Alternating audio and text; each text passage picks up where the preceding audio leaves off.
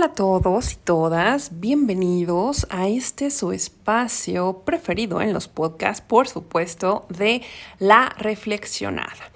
Pues acá los saluda Ada Laura Pinedo y pues acá quiero comentarles el día de hoy de un, de un tema que fíjense curiosamente surgió porque lo escuchaba ¿no? en, la, en, la compra de los víveres. Alguien comentaba algo sobre este tema y es acerca de los nahuales. Creo que todos de alguna u otra forma hemos escuchado acerca de ellos, pero pues creo que muy poco sabemos su origen, qué hacen o pues más bien en estos mitos que han llegado hasta nuestros oídos, pues sabemos cosas distorsionadas acerca de ellos. Y pues bueno, vamos a ver quiénes son. Eh, parten obviamente en más de una de nuestras tradiciones, en más de, un pueblo originario en México, pero ya saben que siempre me refiero hacia eh, lo que es precisamente tanto los mayas como los mexicas en estas dos grandes cosmovisiones en México. Y pues bueno, ¿Qué, significaban eh, el nahual? Bueno, el nahual para, eh, viene del náhuatl, esto era para los mexicas, para toda la parte de la náhuac, y precisamente para los mayas, para todas las grandes eh, lenguas ¿no? y, y, comunidades que engloban esta gran cosmovisión maya, pues la palabra para referirse a ellos es chulel. ¿Qué significa el, el nahual? Pues es eh, energía, espíritu o la fuerza de los seres y los elementos de la naturaleza. Entonces creo que de entrada podemos ver que desde el significado creo que no lo que nos han comunicado, lo que sabemos de ellos, no es exactamente lo que, eh, lo que son. Son estas personas que tienen la capacidad de transformarse en, animales, en elementos de la naturaleza o el de realizar actos eh, de magia. Esto creo que se acerca más a lo que de alguna u otra manera hemos escuchado, que viene eh, ya sea de pueblos o de, ciudades en cualquier parte de, de, México. Eso es lo que más sabemos nosotros, ¿no? Esta capacidad de alguien de poder transformarse a voluntad en un animal. Se cree que esto de transformarse en los animales, pues podría ser en, un jaguar, en serpientes, en un ave, en perros, en comadrejas principalmente, y también que se podían transformar en algunas partes de la República, se dice que se podían transformar en bolas de fuego y que estaban relacionados sí o sí definitivamente con la noche, que estas transformaciones pues los nahuales las hacían solo en la noche. Para los mexicas, su advocación patrona, quien los cuidaba, a esto se refiere, es eh, Tezcatlipoca, y para los mayas era Cahuil. El nahual, ¿cómo es que se convierte? Pues bueno, deja su forma humana para convertirse por un tiempo determinado en el animal que elige. Y pues esto vamos a ver cómo ocurre. Hay diferentes versiones. La primera nos dice que el mago o brujo el chamán también, simplemente desaparece y se encarna en la forma del animal. Que esto se da porque ya hay una sincronía entre la energía de ese animal y la persona. Esto es un poquito, ¿saben cómo funciona? Em, como la película de Avatar, así, ¿no? Que es, un poco esta, este tipo de transformación, a eso se refiere. La segunda eh, se dice que se desprende de una parte de su cuerpo, que pueden ser, no sé, los ojos, las piernas, un brazo, incluso hasta los propios intestinos, y a partir de ahí ocurre esta transformación. Y la tercera es que cuando el, el brujo duerme, su espíritu ya se encuentra libre o se libera del cuerpo y es como toma forma de este animal, del animal que ya escogió. Se dice que algunos nahuales pueden volar. Estos precisamente que se, que se transforman en aves y que salen en las noches de luna llena, transformados en tecolotes, tapacaminos y guajolotes. De hecho, por eso, para los mexicas, una de las formas de hablar de algunos magos o de un tipo de nahuales era conocido como tlacatecolotl. Esto acuérdense que el náhuatl es una lengua aglutinante, entonces tlaca viene de tlacatl, que es hombre, y tecolotl, que viene de tecolote. Entonces el hombre, el hombre tecolote. ¿Qué más? Bueno, Seguramente ustedes eh, conocen o han escuchado historias de nahuales que hacen daño, que embrujan, que son malísimos, ¿no? Incluso yo creo que cometen hasta estas cuestiones de antropofagia. Pero lo que pocos de ustedes han escuchado es que los nahuales también tienen como objetivo, o más bien su principal objetivo, es cuidar a su comunidad y a su familia. De hecho, se encargan también de hacer que se ejecuten las normas de buena convivencia. Por eso es que los nahuales eran tan respetados, porque se convierten en figuras de autoridad y control social. Ajá. Y ¿Qué más? Bueno, el, tanto el nahual es muy importante, o sea, el nahual no crean que es nada más un hombre. El nahual o el chulel puede ser también una mujer. El nahual es el que, el que se disfraza, es el doble de la persona. Podríamos decir que es la forma, que, la forma humana es la luz y que el nahual es la sombra. De hecho, eh, nahual viene también, eso no se los dije, del, del nahuali, que quiere decir precisamente el, el que se disfraza o disfrazarse. Y bueno, ¿Por qué es esta cuestión de, de, el doble de la persona, que es la luz, la sombra? Pues nos indica esta perfecta dualidad que existía y que se entendía perfecto para nuestros ancestros. Todo debe tener una dualidad para llegar a un equilibrio perfecto. Entonces, por ejemplo, también eh, que se veía, si, si alguien, por ejemplo, hería a este nahual, en su forma de animal, pues evidentemente esa herida se iba a ver reflejada en su cuerpo de humano. Esto es que eh, el perfecto significado, que tú eres una unidad, pero una puede ser la persona, no tu forma humana, y la otra tu náhuatl. Así verán entonces que la concepción que tenemos desde la conquista es muy diferente de cómo realmente se veía a estas personas, que eh, pues dejaran, eh, que, aparte perdieron esta connotación, creo que es bien importante resaltar eso, perdieron esta connotación de guardianes, de guías y de compañeros, tanto de las personas como de las comunidades a las que pertenecían.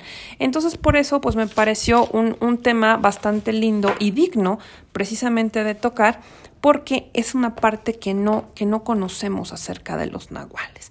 Y pues bueno, Precisamente creo que eh, es un tema muy bueno para darle paso a las leyendas. Hay una leyenda que les quiero compartir que es precisamente sobre el brujo Mahanacol y espero que estén atentos a su escucha.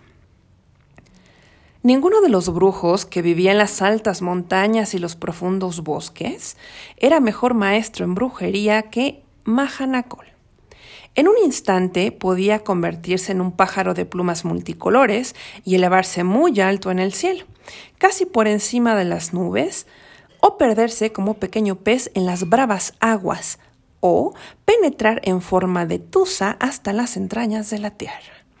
Sabía cambiar su imagen según se le antojara. En lo que le gustaba convertirse con más frecuencia era en un venado. Así, un día se encarnó en su animal favorito. ¿Y saben por qué lo hizo? Se los platicaré. Ya estaba harto de vivir en soledad y entonces decidió buscar a la compañera con quien compartiría tanto lo bueno como lo malo que trae la vida. Pero Mahanacol quiso conseguirla con astucia. Se acostó en la orilla del bosque como venado, cerró los ojitos y aparentaba estar muerto. Un vistazo a su inmóvil cuerpo atrajo una parvada de buitres, que allí cayeron de todas partes para compartir la presa. Apenas se acomodaron alrededor del aparente, aparentemente muerto animal, se acercó volando un pequeño pájaro azul y empezó a pipiar. Levanten rápido el vuelo, levántenlo, porque si no lo hacen, la pasarán muy mal. Los buitres, sin embargo, no le hicieron caso saltaron sobre el cuerpo del venado y ya se regocijaban por el gran banquete que les esperaba. En ese instante, el venado saltó y los asustados buitres volaron en todas direcciones. Pero Mahana Cole se esforzó en vano. Su novia aún no estaba entre los pájaros. Cuando todos los buitres desaparecieron detrás del horizonte, de nuevo se acostó en el pasto y esperó. Y allí, en lo alto del cielo, apareció un hermoso buitre. Era la monarca de todos los buitres. Lentamente descendió a la tierra, bajó hasta el cuerpo del venado y se posó junto a él. ¿Cuál sería su sorpresa que el ciervo saltó y se convirtió en Mahanacol? Atrapó al buitre y ya no la soltó. Al poco tiempo se casó con ella. Vivieron juntos y contentos durante muchos años, pero un día la esposa le dijo al brujo, He vivido contigo aquí en la tierra muchos años y soy feliz. Sin embargo, algo empaña mi felicidad. Me apena que un día muera mi madre, allá arriba, sin saber que vivo bien contigo aquí en la tierra. Así que déjame ir por lo menos por un breve tiempo a visitarla. Bueno, contestó el brujo, puedes ir a visitar a tu madre, pero yo volaré contigo. Muy pronto, ambos se pusieron en marcha hacia el cielo. La madre de los buitres, Akatu, lo recibió con todos los honores. En el cielo la estimaban todos, aunque no conocían su verdadera imagen, porque nadie había visto su cara, pues todos los días estaba sentada dentro de su choza y no permitía que la viera. Unos días después, Akatu invitó a Mahanakol a visitar su choza y le pidió que le fabricara una silla con la forma de su cabeza. Pero ¿cómo podía el desafortunado brujo cumplir el deseo si nunca la había visto? Pero eso sí, dejaría de ser Mahanakol si no supiera ayudarse. Solicitó el auxilio de sus amigas las hormigas rojas. Estas entraron silenciosamente a la choza de la madre de los buitres y le empezaron a pellizcar y mordisquear que llegó el momento que ella ya no soportó más y salió de su morada.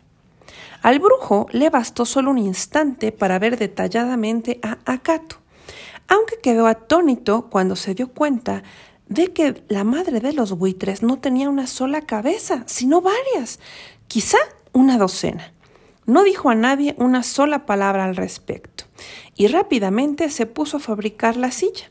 La madre de los buitres se puso muy contenta. Veo que en verdad eres un excelente brujo, exclamó. Pero parece que esto no le bastó y quiso probar aún más al brujo. Así que al siguiente día le ordenó Toma la caña, ve al lago celeste y pesca peces para mí. El brujo obedeció. Se fue al lago, se sentó en la orilla y al rato junto a él bullía un montón de variados y grandes peces. Mahanacol los envolvió en una hoja y corrió en busca de su suegra. Pero en el camino los grandes peces se hicieron pequeñitos. ¿Cómo te atreves a traerme esta porquería? gritó Akatu, y arrojó los peces fuera de la casa. Pero apenas los pescaditos cayeron al piso, de nuevo se convirtieron en peces grandes y gordos. Entonces la madre de los buitres se puso muy contenta. Sí, veo que eres verdaderamente un buen brujo. Pero ni la última magia la convenció, por lo que le dijo a su yerno que tenía una nueva tarea. Le dio un cesto de mimbre y lo mandó por agua. Corre, corre, tengo mucha sed.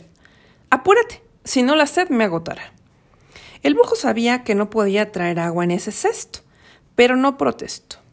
Tomó el cesto y se fue. Caminaba lentamente, con la cabeza agachada, pero por más que meditaba no encontraba cómo hacer que el agua no se escurriera por las rendijas del cesto. ¿Por qué estás tan triste? Se oyó de repente una vocecita bajo sus pies. Mahana Cole miró al piso y vio una pequeñísima hormiga, y como de veras estaba afligido y no sabía con quién quejarse, le platicó todo a la hormiguita. No temas, te ayudaré. Sonrió la hormiga e inmediatamente tapó con lodo todos los orificios del cesto. Akatu por tercera vez tuvo que aceptar. Sí, en verdad, eres un buen brujo, el mejor de todos, agregó. Luego invitó a todos sus hijos y les ordenó que plantasen una hermosa huerta para su yerno.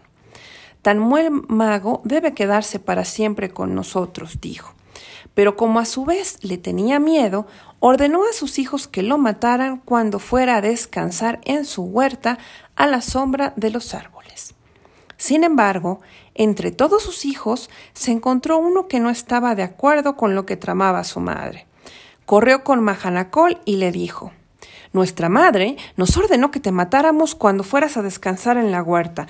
Te aconsejo que te alejes de aquí lo más rápido posible. El mago agradeció al buen buitre su acción, pero no hizo lo que le dijo. No deseo quedarme con ustedes para siempre, dijo.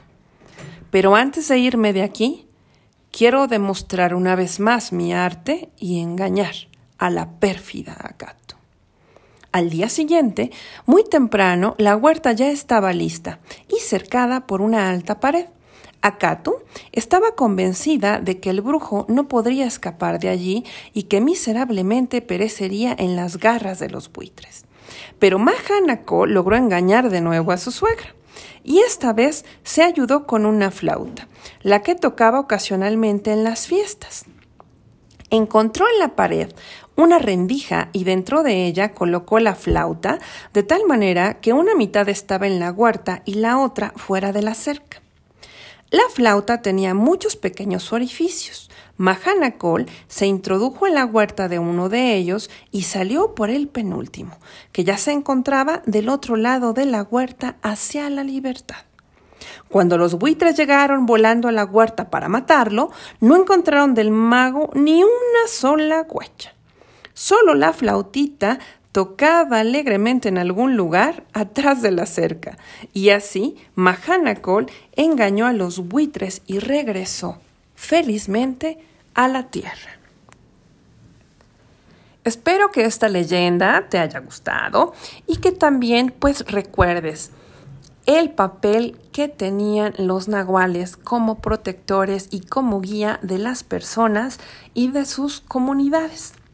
No me voy sin antes recordarte que me puedes encontrar en varios de mis sitios como Yukoyot Consultoría en Facebook, Instagram, Twitter y que también, bueno, en YouTube también se me olvidaba decirles y que por supuesto los espero aquí en el próximo episodio de La Reflexionada. Les mando un gran abrazo y un gran beso. Adiós.